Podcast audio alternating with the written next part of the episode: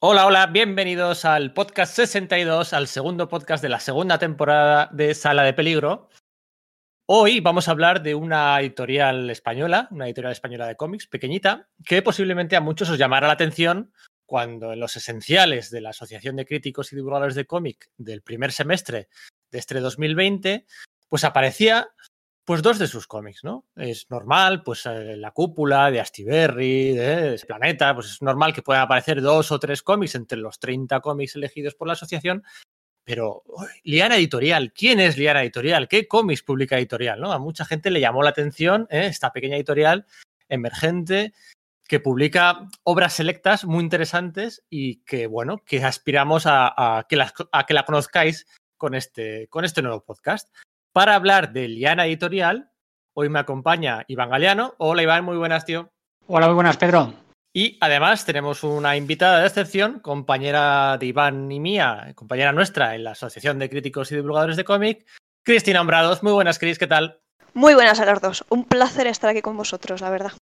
La verdad es que había ganas, ¿eh, Iván? Porque sale muchas veces el nombre de Cris. Oye, le invitamos a Cristina, le invitamos a Cristina, sale, es recurrente, ¿eh? La, las ganas que teníamos de, de invitarla.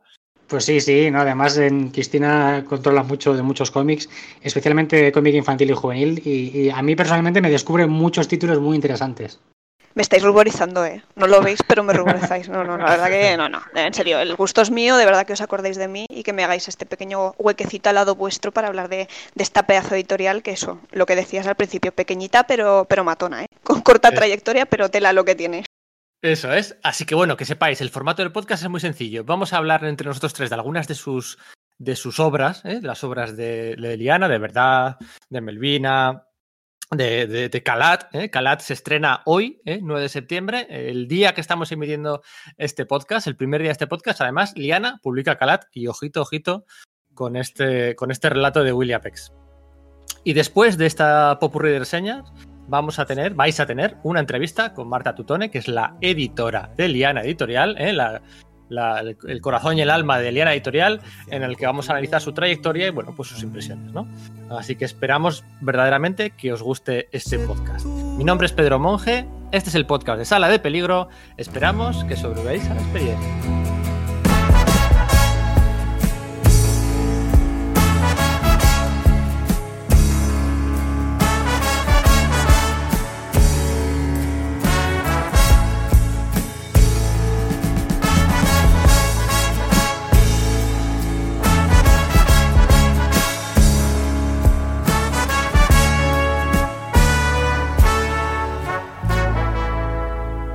Pues venga, vamos allá. Eh, ¿Qué os parece si empezamos hablando de verdad? Porque aunque las votaciones de la asociación, ¿eh?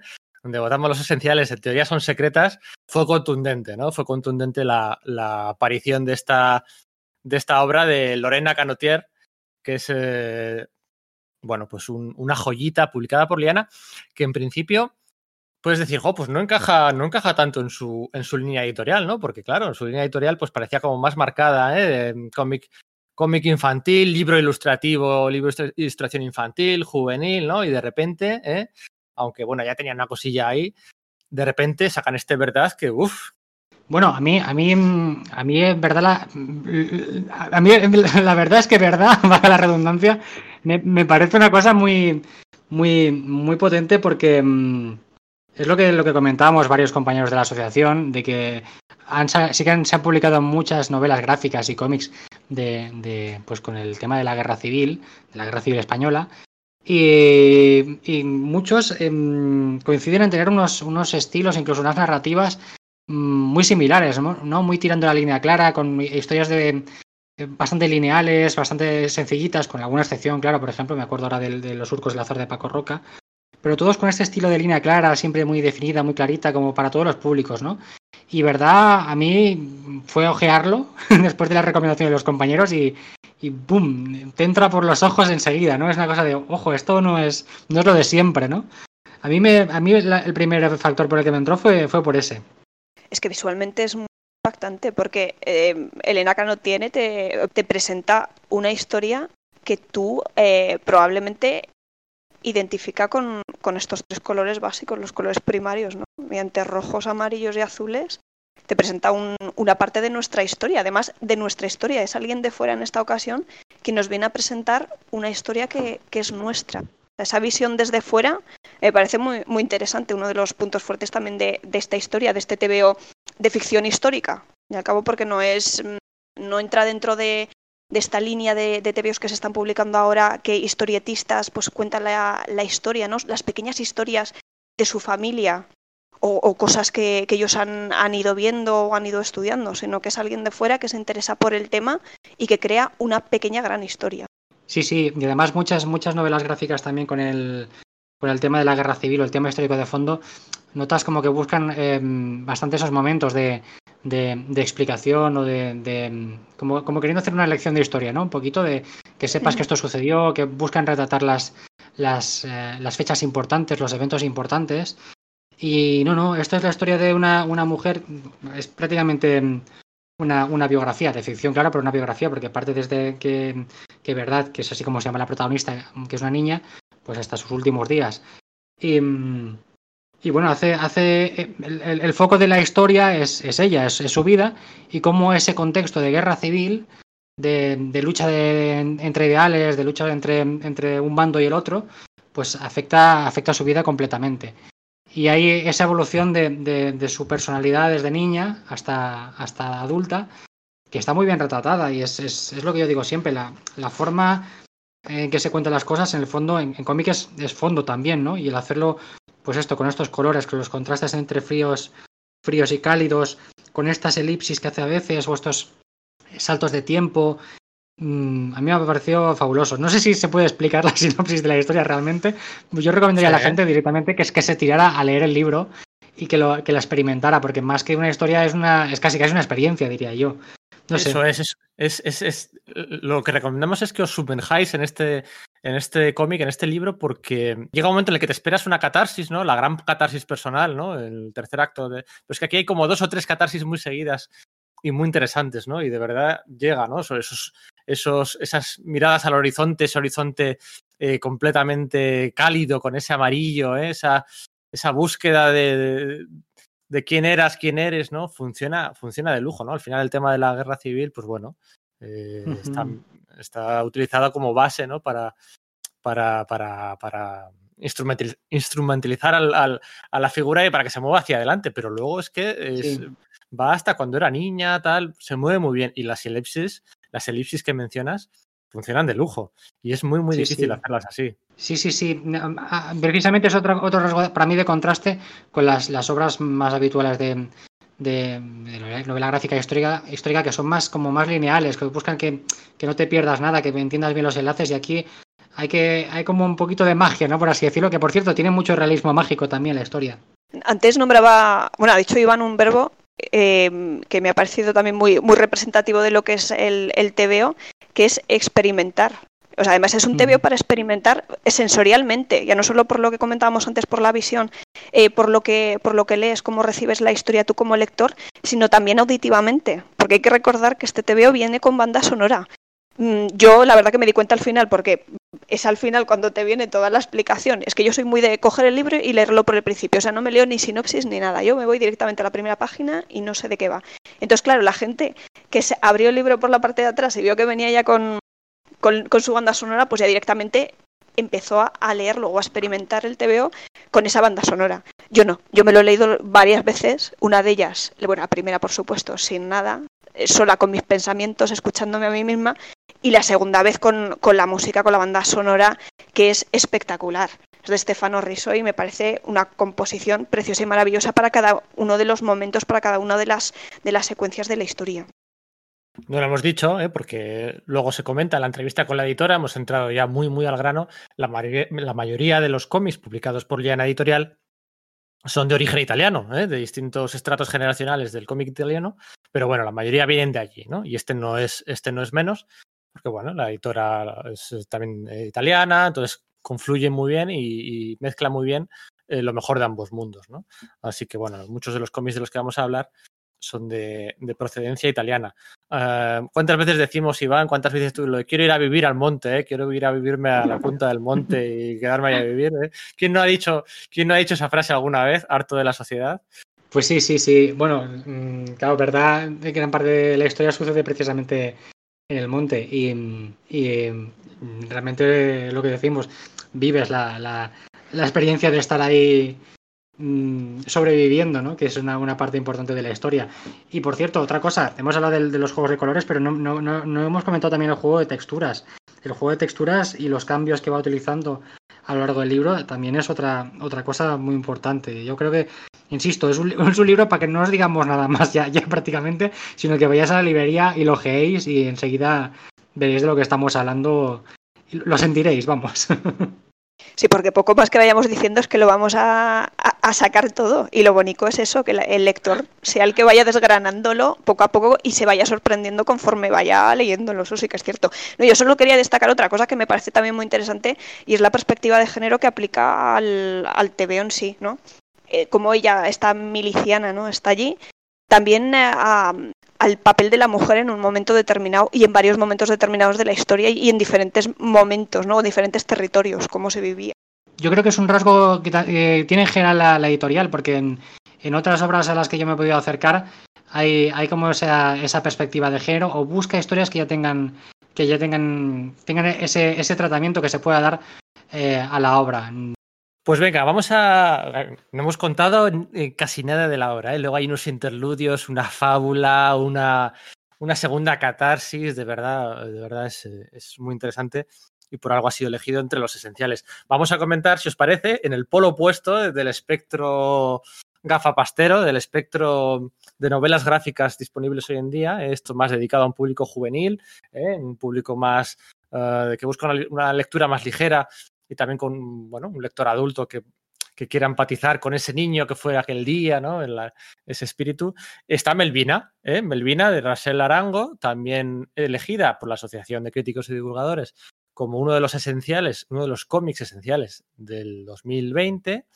Pues vamos a hablar de Melvina, ¿eh? Es una, es una joyita, está en tapadura, ¿eh? por algo será eh, en la que, bueno, la protagonista y un coprotagonista ¿eh? con, el que, ¿eh? con el que el lector adulto puede empatizar más fácilmente, ¿eh? con Elvina puede empatizar quizás más pues una chaval, una chavala joven que, que cojan el libro por primera vez, pues tienen un, un, un recorrido, un viaje del héroe, de la heroína para, para bueno, encontrarse a sí mismos, revelarse rebelarse contra sus propios padres, encontrarse con una, antítesis de la inocencia, eh, todo conjugado con tropos y con, con, características muy típicas del, del, de este tipo de género, de maduración, de coming out of the age, pero con, con, voz propia. ¿Qué os ha parecido, Melvina? Bueno, yo creo que la teoría la has hecho, vamos, has puesto todos los puntos teóricos de, de lo que es Melvina porque es tal cual y es una obra, a mí me parece fabulosa, yo creo que ha sido una sorpresa dentro del buen momento que estamos teniendo en cuanto a cómic infantil y juvenil, no hay que negarlo, de que con, bueno, hemos tenido este pequeño parón por esta pandemia mundial y Melvinas, desde luego, es una de las grandes sorpresas y debía estar, no puede ser de otra forma, entre los esenciales, la lista de esenciales de, del primer semestre. A mí me parece un TVO eh, pues que tiene un poco de todo, o sea, se asemeja un poco a las bueno, para mí, por lo menos, eh, yo lo identifico mucho con, las, con esas fábulas de antaño. Unas fábulas que te recreaban o te, los autores o los, los, los, la, la, persona que te lo contaba te crea un, un, imaginario, te crea un mundo absolutamente maravilloso con unos personajes pintos, caricaturescos, deliciosos incluso, con unos escenarios que son súper atractivos y que tienen un magnetismo especial, pero que empiezas a rascar, a rascar un poquito y tras toda esa fascinación que, que despiertan, encuentras a ver pequeños detalles que son, que son muy inquietantes. Y esto yo creo que es una de las principales bazas de, del TVO, ¿no? Saberte recrear todo y que te sepa atrapar. Creo que los que somos ya mayorcitos, los que ya tenemos una edad, a mí por lo menos me ha recordado mucho la, el estilo de, de Rachele, me ha recordado mucho a, a Emilio Orberuaga o a, si os acordáis de, de, cuando leí de pequeños libros así ilustrados por ellos, eh, me ha recordado mucho y la verdad que ya tengo mis años, pero... Sí. A mí, a mí me recuerda para, por encontrar una similitud, una, una comparativa que el lector más mainstream pueda entender, a mí me recuerda mucho a Jill Thompson. A la, a la Jill Thompson Eso de es. esa vertiente más juvenil, más infantil, que la tiene y, y bien orgullosa y, y, y, bien que la ha cundido. ¿eh? A esa Jill Thompson me recuerda, pero es un libro muy colorido, ¿eh? de principio a final, mm. en todo momento, con muchos escenarios muy recargados, muy, muy, muy interesante. Esos nuevos mundos, el típico, la típica chica, su mascota y una figura eh, de mentor o de patrón que recorren unos mundos eh, a través de un mapa. El, el mapa le faltan partes y van descubriendo, se enfrentan a enemigos, hacen amigos, ¿vale? El, el, patrón clásico. Pero luego, en el último acto, hace un juego con, las, con los blancos y con los negros, ¿eh? para, hmm. bueno, para enfrentar la inocencia y la maldad, ¿no? Eh, que, funciona de lujo. O sea, es que el color y el dibujo es, es, es, un gran atractivo de, Melvina. Totalmente de acuerdo. Además, que te plantea, hay determinados momentos que te introduce una serie de personajes como que te chirrían mucho y que los personajes que están en el libro los encuentran como la cosa más normal del mundo. Hmm. Pero, pero, ¿qué está pasando? Bueno, pues lo dicho, recomendamos eh, Verdad y Melvina ¿eh? como dos de las obras más importantes de, lo que llevamos del 2020, pero ¿eh? no, queremos, no queremos dejar pasar la oportunidad para comentar algunos, algunos otros cómics de Liana Editorial del año pasado, por ejemplo, que, bueno, en este picoteo queréis descubrir una editorial y queréis picotear con tres o cuatro obras, pues mira, estas, estas pueden ser. Iván quería hablar de Lluvia de Primavera, pues eh, a mí, a mí Lluvia de Primavera, em, mm, llegué a ella porque me la recomendó un, conocido ya, ya, de aquí, de Sala de Peligro también, que es Mar Charles. Y, me la recomendó porque él sabía que yo, yo había practicado Kung Fu hace tiempo. Tampoco es que sepa mucho, muy poquito. Pero bueno, lo curioso de, la historia es que em, mi profesora era una mujer y además de las clases, pues nos, nos, nos, daba otro tipo de lecciones o nos contaba historias también. Y recuerdo que una vez nos comentó, eh, nos habló de una historia eh, del Kung Fu, que es la que trata Lluvia de Primavera, que es la, historia fundacional del, Wing Chun. El Wing Chun es un estilo de Kung Fu que es el que practicaba el maestro de Bruce Lee, el, maestro Jip Man. Y la historia básicamente es una historia con la que se podía hacer una película de acción perfectamente muy, muy chula de las de antes, en la que, bueno, pues hay una chica en una aldea hace mucho tiempo que, la quiere desposar un gañán directamente y que pues, pues, por la fuerza quiere casarse con ella. Entonces una monja budista que sabía artes marciales, que, que llega al pueblo, em, sabe de esto que está sucediendo y le propone un duelo a, este, a este hombre. Le dice que si en el, dentro de un mes él es, capaz de vencer a esta chica en combate, pues que, que, la puede desposar. La chica que se queda un poquito así flipada y tal, pero después de conocer a la monja le dice, no te preocupes, que ya verás. Entonces durante ese mes eh, la entrena, básicamente, como en las películas de acción, prácticamente igual. la, la somete a un entrenamiento.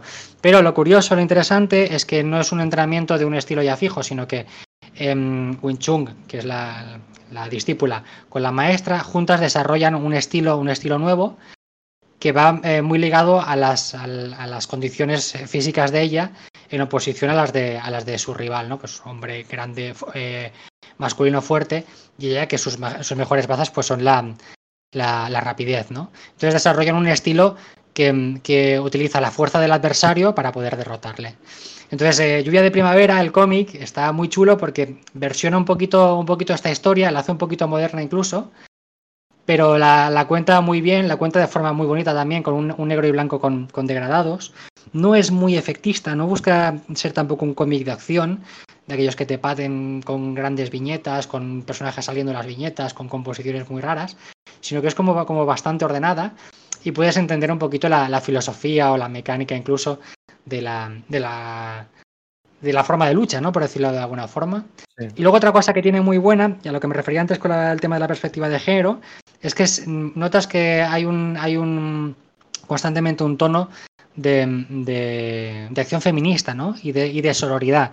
Es decir, son dos mujeres contra un hombre que quiere eh, imponer su autoridad sobre ellas y ellas juntas consiguen vencerle una aprendiendo de la otra y al final pues acá consiguen, consiguen derrotarle. Y entonces la, historia está, está muy bien. Aunque os haya hecho un poquito spoiler de la historia, que es una historia, es como un mito por así decirlo, vale la pena mucho leerla. A los aficionados del Kung Fu yo creo que les puede gustar mucho. Si pasáis por alto, claro, este tema de que no es un TVO de acción al uso, como los podemos ver pues en, las grandes franquicias. Pero es un, un TVO muy agradecido, muy bonito de leer Y, y, bueno, y a chicas que les interesen las artes marciales me parece que es un cómic muy recomendable también. Muy, muy único en su especie. Repetimos el título, ¿eh? Lluvia de primavera, lluvia de primavera, para quien, para quien le haya llamado la atención. Y el otro que querías hablar, muy brevemente, ¿no, Iván? Era el de Papaya Salad, ¿verdad? Sí, el de Papaya Salad, a ver, yo no lo he llegado a leer, pero sí que lo incluimos en el anuario del el Cómics Esenciales de, de 2019 eh, como una, una, una, opción libre, no entre los esenciales, pero una, una, opción libre de uno de los redactores que la propuso, que era, eh, fue David Brieva, y, lo propuso precisamente a mí me llamó la atención la editorial, porque por aquel entonces no la conocía, tampoco había leído Lluvia de Primavera, y, y por la historia. Lo estuve ojeando un poco y formalmente también me pareció muy interesante. Es otro libro como, como verdad, con una paleta muy específica y con una forma de contar la historia muy, muy, muy atractiva, muy, muy particular, muy única en su especie. Y luego también la historia, que es una, una historia que es, eh, son como, como pequeños relatos que tienen que ver con la, con la biografía de la autora, de, de Lisa Macellari, que es una autora ítalo-tailandesa. Ítalo Papaya Salad remite a un plato de la, de la gastronomía tailandesa que es pues, una ensalada hecha, hecha con papaya. Y me, hace gracia porque eh, David Urieva eh, explicó el título para explicar el, contenido del libro, por decirlo de alguna forma. ¿no? La, la, ensalada de papaya es una ensalada que juega con, sabores muy distintos ¿no? para sorprender al, al, comensal. Y el libro juega con eso también, ¿no? con, ciertos estilos historias diferentes para, para, patalear el gusto intelectual, por así decirlo, del, del lector.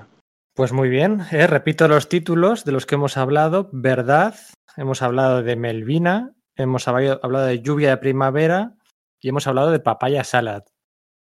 Chris sí que me había dicho que quería comentar algo de eh, eh, qué libro más tonto, ¿verdad, Chris? Eso es, qué libro más tonto. Con un título muy sugerente, por supuesto, para los primeros lectores. Es un álbum ilustrado infantil, aunque yo creo que se, por, por formas, por formato, por composición, se asemeja mucho, mucho al cómic, ¿no? Porque esas, esas splash page, esas, esas grandes páginas a, todo, a toda imagen, parecen viñetas, ¿no? Y además los textos son, son claramente diálogos. La verdad que es un, es una narración preciosa, un poco para, para atraer a los, a los estos lectores ¿no? que se están haciendo a la magia de los libros, a todo lo que, lo que, a todas esas palabras, ¿no? Todas las cosas que te pueden traer esas palabras para los más pequeños. Lee súper bien y es, es, muy bonito. Es de un autor que se llama, también italiano, por supuesto, llamado Sergio Ruccier. Y bueno, juega con una paleta de colores así muy, muy, muy suavecilla, pero también que con un cierto toque onírico, ¿no? Eh, que lleva a la parte más, más surrealista, más real de todo, de todos esos objetos que, que pinta, pero bueno, una, una, invitación a embarcarse a lo desconocido para los más pequeños. Una maravilla. Los que tenéis críos pequeños, yo os animo. Bueno, si lo dice Cristina, habrá que hacerle caso. Porque si hay alguien en la crítica española que sabe de esto, es ella. Eh, que sí, que sacarte los colores. Pero no los veis, eh, no los veis, pero sí. Este atraco ha sido muy cortito porque el podcast es así, cortito, eh, rapidito, pero bueno, seguro que iban a estar de acuerdo conmigo si, que, si, si, te digo que te emplazamos a, bueno, a que te pases algún otro día para hablar de cualquier otra cosa, pues estás más que invitada. Pues, pues muchísimas gracias, la verdad que me haría muchísima ilusión. Ya comprobaré que estén todos los cables bien colocados, todos los volúmenes bien subidos y demás, así, que vaya todo como a seda.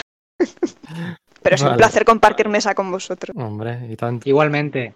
Igualmente. Y nada, uh, Iván, nos despedimos. Recordamos, por supuesto, que ahora viene la entrevista con Marta. Vais a descubrir, bueno, una editorial pequeña, hecha y llevada por casi una sola persona, con, con mucho cariño, con la, con, con la ilusión como gasolina de, de, para entrar y, y, bueno, publicar obras en, en, en, un mercado tan difícil como la industria del cómic en España. Así que por favor no os perdáis esta entrevista con Marta Tutone. Y nada, Iván, nos despedimos aquí. Sí, nos vemos para la próxima. Encantado. Chao, chao. Chao. Hola, Marta, muy buenas. Hola, Pedro, ¿qué tal?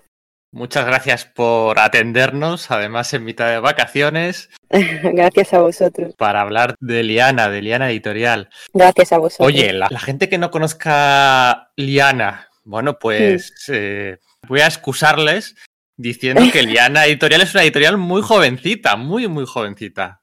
Muy joven. bueno, llevamos, realmente los primeros títulos eh, salieron en marzo de 2019, por lo tanto llevamos un año y medio, menos que de menos de un año y medio, y, y, salimos con un álbum ilustrado infantil y un cómic de la colección Bromelia, que es em, una colección de cómics juvenil y adulto sin distinción de edad. Eh, porque bueno, por, la, por los títulos, pues siempre son historias que yo creo, considero, que pueden eh, interesar a un público amplio, ¿no? Que ya entre juvenil y adultos y es bastante impermeable. Y eso, entonces empezamos con estas dos colecciones, los nenúfares para los álbumes ilustrados y bromelia eh, para, para los cómics y luego ya añadimos una una colección de cómics para primeros lectores, que son álbumes, pero con viñetas, con el texto eh, pensado también para los primeros lectores, que me parece, vamos, que me, tiene súper fascinado buscar títulos para esa colección. Es muy divertido y, y sobre todo porque la empezamos con eh, la serie de Fox and Chick de Sergio Ruzzier, que es para mí es un autor, mm, un artista maravilloso y llevo siguiendo su trabajo años y me parece divertidísima esa serie y estoy súper feliz de que haya podido tener, tener esos títulos eh, nada más empezar. entonces ha sido como toda una alegría. Y luego una cosa que me interesa mucho, pero claro, por el tamaño de la editorial probablemente se eh, podrá tener como un título al año nomás, es, era em, aprovechar ¿no? la, em, el impacto visual o las ilustraciones bonitas, eso que tiene un libro ilustrado para hablar de temas eh, de no ficción entonces para el libro informativo. Y tengo eh, una colección que inauguré justo en marzo eh, con, de este año, de 2020, que se llama Muérdago, que es eh, de no ficción, ah, siempre libro ilustrado, porque Liana Editorial ha nacido como editorial de libros ilustrados. Y tiene un peso importante la, ilustración en la elección de los títulos, evidentemente. Y entonces en ese caso la, la colección de no ficción, digamos, eh, la, inauguramos con un libro sobre eh, la menstruación. Es una guía eh, muy divertida, muy directa, pero también muy, muy, muy detallada. De hecho, una de las dos eh, escritoras, es pediatra y experta en, en problem, bueno, en sexualidad en los adolescentes. Y tenía y la otra es una, una periodista, Yumi Steins, que tenía un programa eh, en el que hablaban de todo lo que rodea un poco el mundo de las mujeres, posibles. Entonces tenía una parte, de repente se dio cuenta que el tema de la menstruación eh, interesaba mucho y entonces contactó con, eh, con Melissa Kang y, escribieron este libro y luego ya ahora llevan muchísimas, muchísimas, muchísimos programas ¿no? ya dedicados a este tema.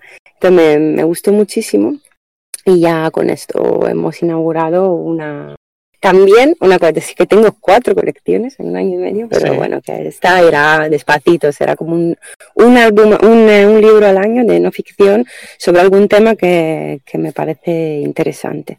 Luego hablo al plural, eh, pero en realidad siempre estoy yo, eso es un poco por, de formación con las redes, que siempre hablas en plural, pero en realidad, en realidad es un proyecto totalmente unipersonal, eh, pero he tenido mucha suerte porque, porque mm, el diseñador gráfico con el que trabajo, eh, bueno, aparte un profesional, muy profesional y, y, he encontrado fenomenal trabajando con él, pero también me da muchos consejos, no sé si es una, una persona que yo considero, ¿no? De Liana, pero realmente digamos que el proyecto lo, lo, lo, llevo, lo llevo yo de momento, ¿no? Eh, menos eso, esa parte de la maquetación, de la rotulación, que evidentemente lo hace la, se encarga un profesional. Sí, Gabriel, sí, sí, Gabriel es maravilloso.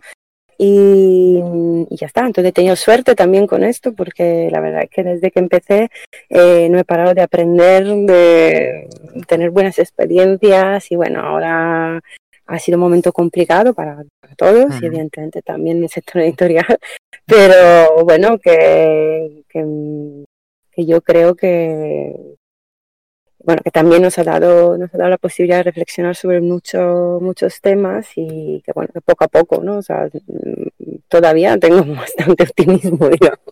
Estoy muy contenta de, esa aventura, ¿no? En la que una, bueno, la gente no lo sabe, pero bueno, los emails que, intercambio con, Marta, ¿no? Se, eh, se desprende esa ilusión por todos y cada uno de las obras que saca. O sea, no es, bueno, un editor que saca pues, X obras y bueno, al final hay una rutina, una rueda, ¿no? Es aquí de verdad ilusión. Si hubiéramos hecho Marta esta entrevista hace, pues no sé, hace dos meses, hace tres meses, tampoco tanto, pues sí, que habría puesto como un poco más el foco, eh, como decías tú, ¿no? En, tu, primera respuesta habría puesto más el foco en la línea ilustrada, los cómics infantiles, juveniles y tal.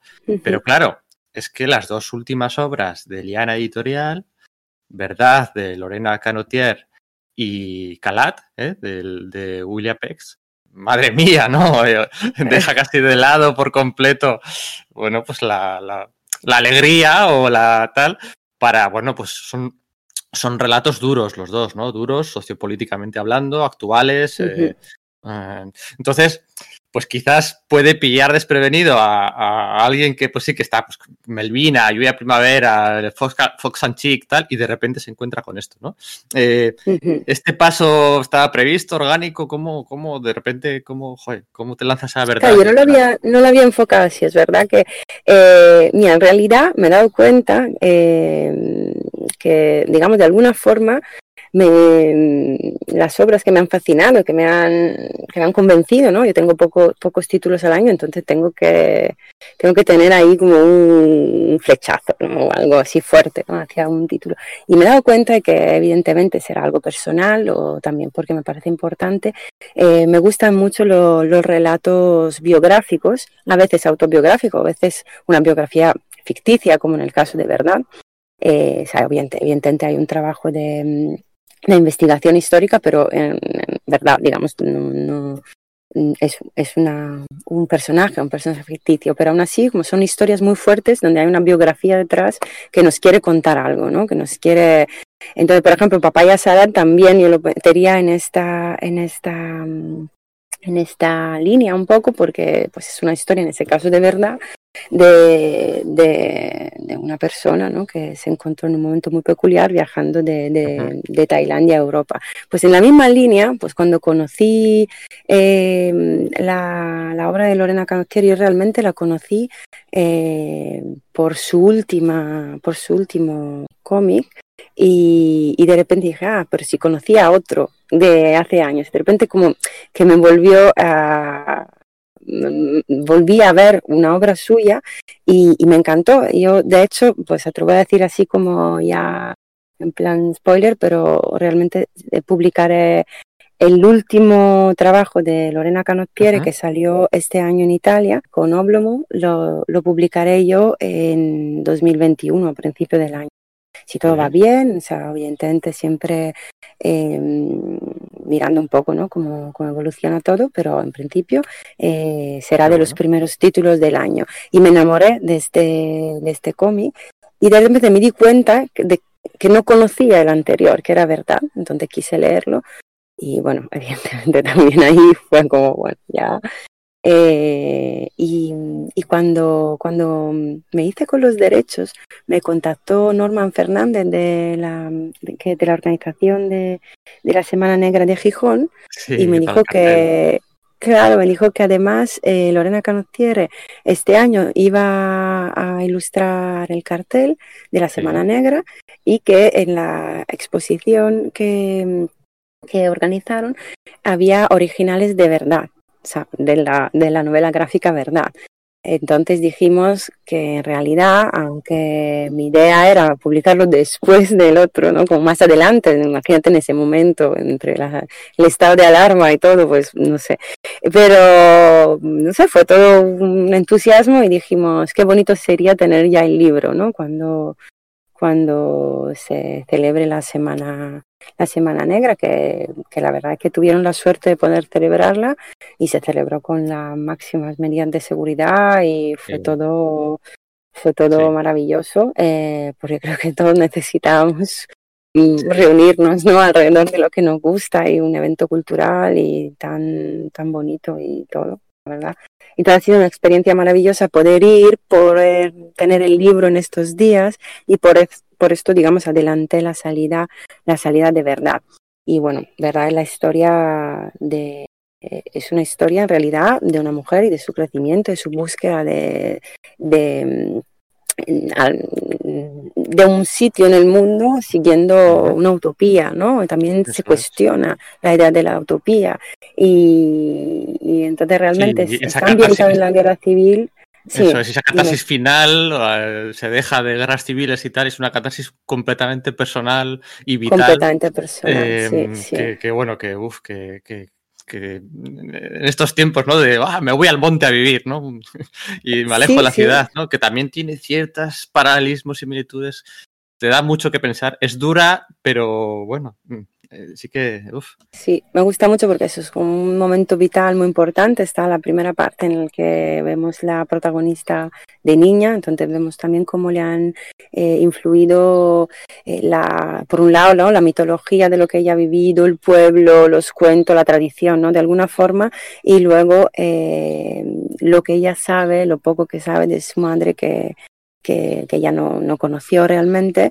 Entonces ahí entra también esa historia real del existente, bueno, que digo que es un lugar que existió ujú. realmente, Monteverità, que fue una comuna libertaria donde pasaron mm, las mentes más brillantes del, del siglo XX. Entonces, claro, ahí eh, sí, entonces, claro, eh, ahí también era un lugar ¿no? donde se, se reflexionó sobre muchos temas artísticos, filosóficos y, y sobre la sociedad ¿no? que iba a, Sí. a- que estaba en un momento así crucial y, y que luego de alguna forma no se perdió y entonces ya tiene un poco es- ese- esa búsqueda de lo que eh, de lo que le podía venir un poco de esa, de esa idea ¿no? de libertaria o utópica, de lugar utópico, y entonces busca ese lugar, ¿no? Eh, Ujú. al final se convierte en un no lugar.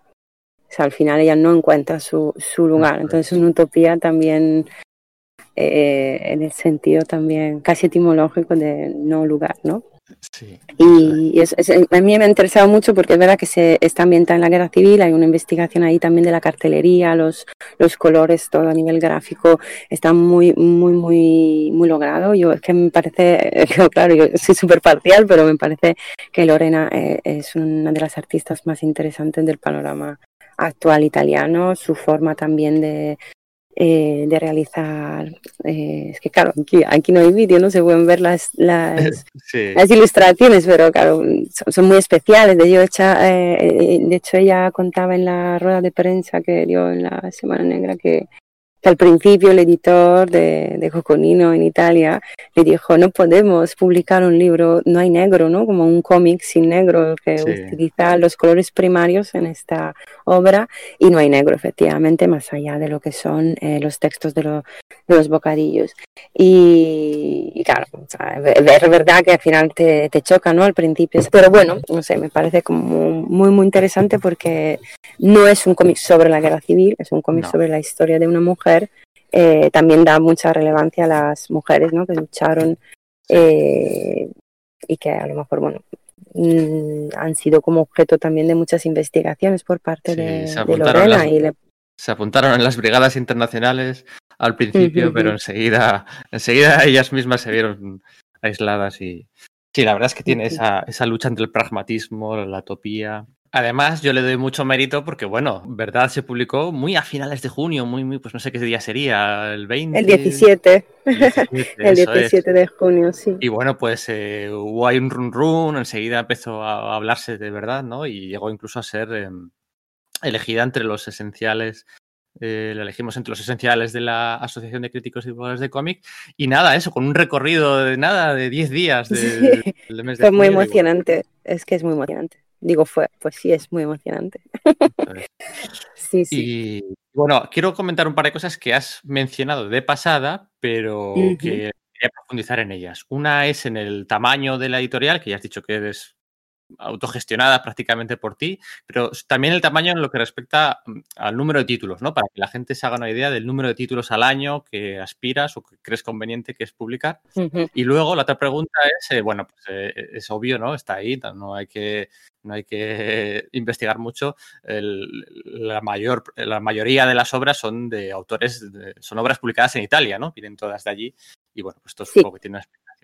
Sobre el tamaño del editorial, evidentemente, bueno, es un proyecto eh, que empieza, bueno, pasito a pasito, ¿no? Estoy yo y quiero hacer las cosas bien y, entonces, bueno, es importante seguir todas las fases de, creación del libro. entonces, no podía empezar publicando muchísimo más títulos. Empezaba con seis títulos que en realidad a efecto, digamos, eh, de muchas cosas son ocho, porque algunos eh, han salido en catalán también pero que digamos son seis obras las que he elegido y, y, luego para este año pensaba crecer y llegar a publicar diez, pero como ha sido un año muy especial, al final eh, serán ocho.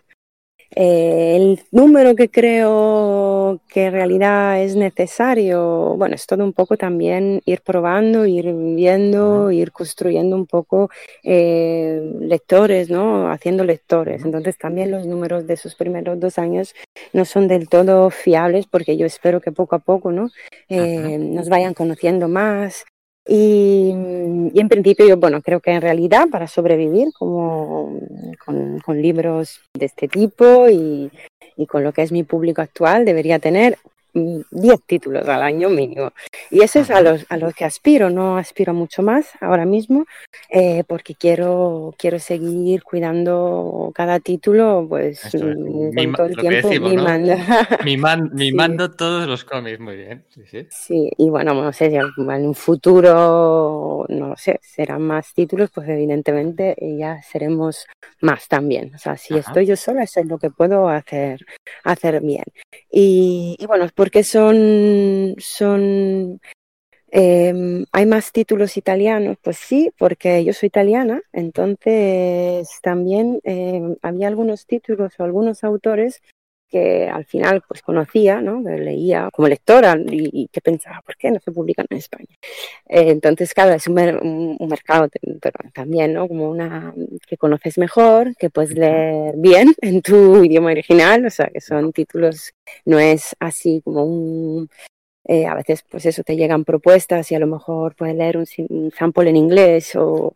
Eh, entonces son libros que, yo puedo leer bien, muy bien, y que, y que al final, pues eso, acaba siendo también para mí un poco romántico que después de tantos años de vivir en España, pues yo vivo en Madrid, pueda hacer algo que conecte de alguna forma pues dos partes importantes de mi vida, ¿no? Entonces, en ese sentido, pues evidentemente, es por esto, pero bueno, no va a ser solo de... De hecho, Liana, el nombre, era un poco por italiana también, y, ah. y por liarse la manta a la cabeza, y ah, por las lianas de los árboles, por conectar el tema de la conexión que me, interesa mucho, ¿no? Estas lianas que quieren ser raíces y al final no llegan a serlo. En muchos casos, o sea, me gustaba mucho, pero un poco por italiana también. Eh, pero no van a ser esas realmente. Mm, ya te anticipo, por ejemplo, saldrá un cómic a final de septiembre, a finales de septiembre, un cómic juvenil eh, noruego por ejemplo. Pues ya nos vamos a otras latitudes eh, y ha sido para mí la primera experiencia, por ejemplo, también el primer libro, menos los títulos en catalán, que los traduce Berta Carreras, que es una traductora al catalán, y, y, los demás los he traducido yo. Mientras que evidentemente el, el cómic pues tuve, tuve el honor y la suerte de que me lo, que lo tradujera Ana Flecha Marco, que es una traductora maravillosa, el noruego, y saldrá a finales de septiembre. O sea, quiero decir que no me quiero eh, centrar exclusivamente en los títulos italianos, pero sí en realidad me gusta un poco que, que poder ¿no? acercar a, estos autores que al final acabo conociendo mejor.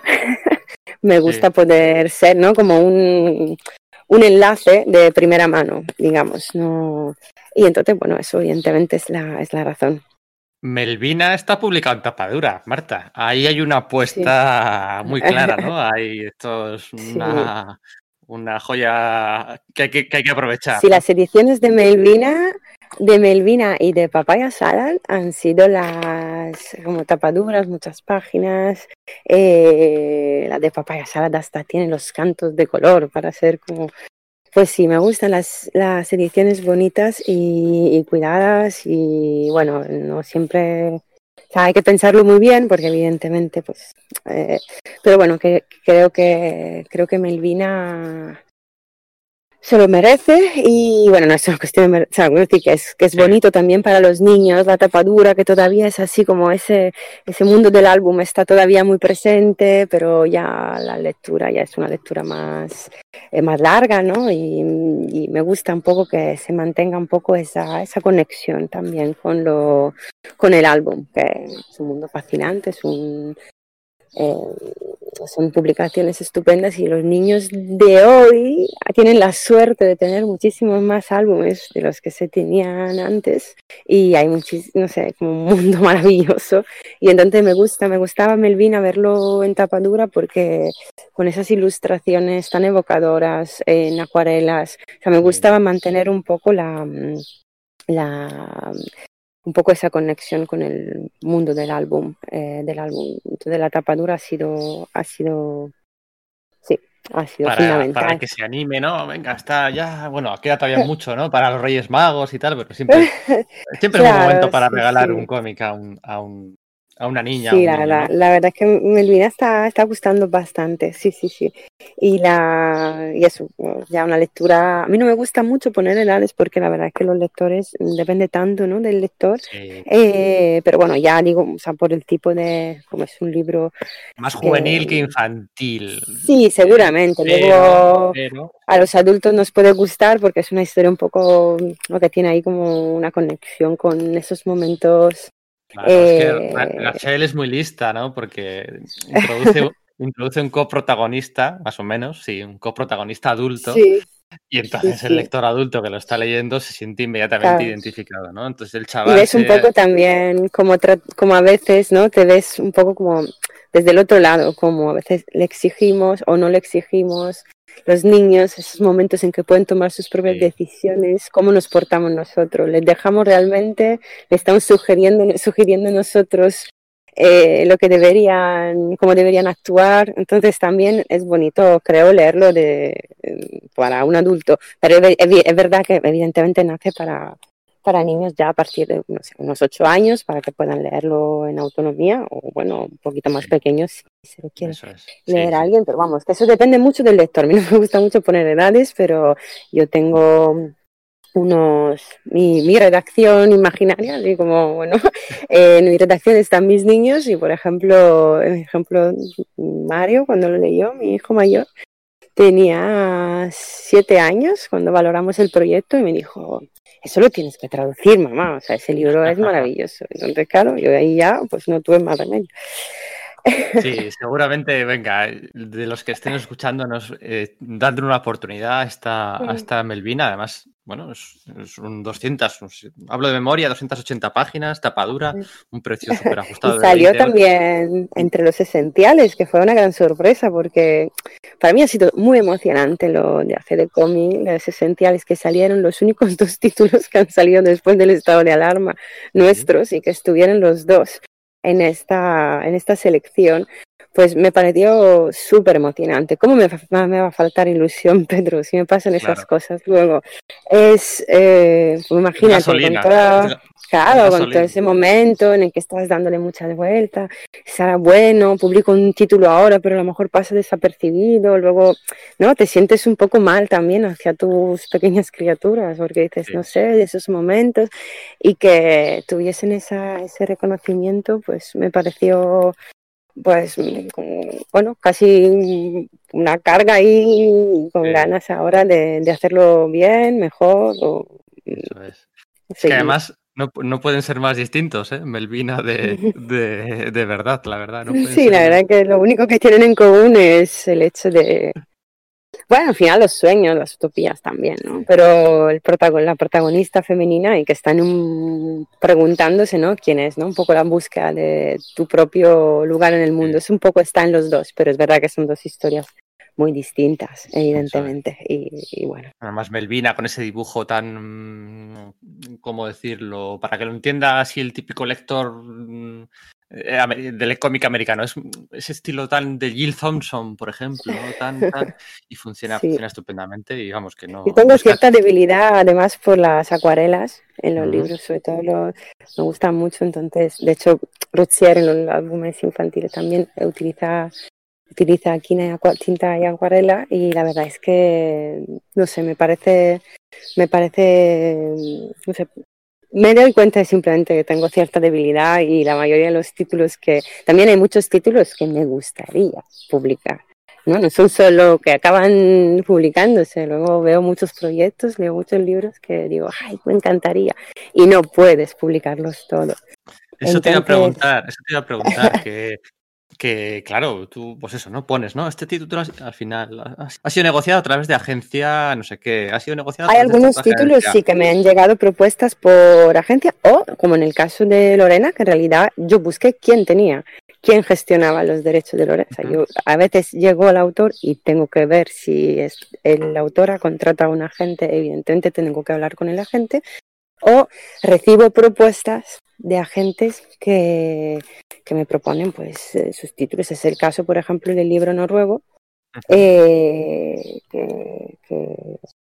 bueno, este es más bonito todavía, porque yo fui a la feria de Boloña y, entré en el pabellón eh, noruego y claro, ojeaba esos libros, pero no entendía una palabra, evidentemente. y no había nadie en ese momento, no pude, no pude hablar con nadie. Entonces me quedé con la, con la tarjeta de la, eh, de la agencia. Entonces ya los contacté y ya me mandaron el PDF. Afortunadamente ellos tenían ya el PDF en inglés entero y pude ya leerlo bien, porque oje ese libro, me había hecho la idea de la historia. Al final no iba tan... bueno, más o menos lo había entendido, pero claro, lo había leído en, ahí de pie, 368 páginas en el pabellón de Noruega, de la feria. Estaría yo una hora de pie con este cómic entre manos y, leyéndolo, o leyéndolo, ojeándolo, ¿no? Porque no podía.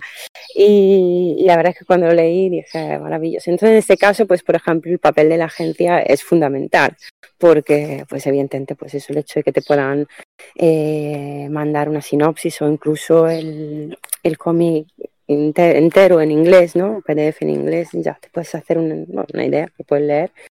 Y entonces ya en ese caso es súper importante. Entonces, bueno, casi todos los autores italianos llegué o sea, los conocía yo, no, mm. o seguía su trabajo de antes. Pero en el caso, por ejemplo, de la menstruación, la guía sobre la menstruación y, y de este libro que se llama libro sobre secretos que va a salir a finales de septiembre. En esos casos, por ejemplo, ha sido fundamental la mediación de la, de la agencia.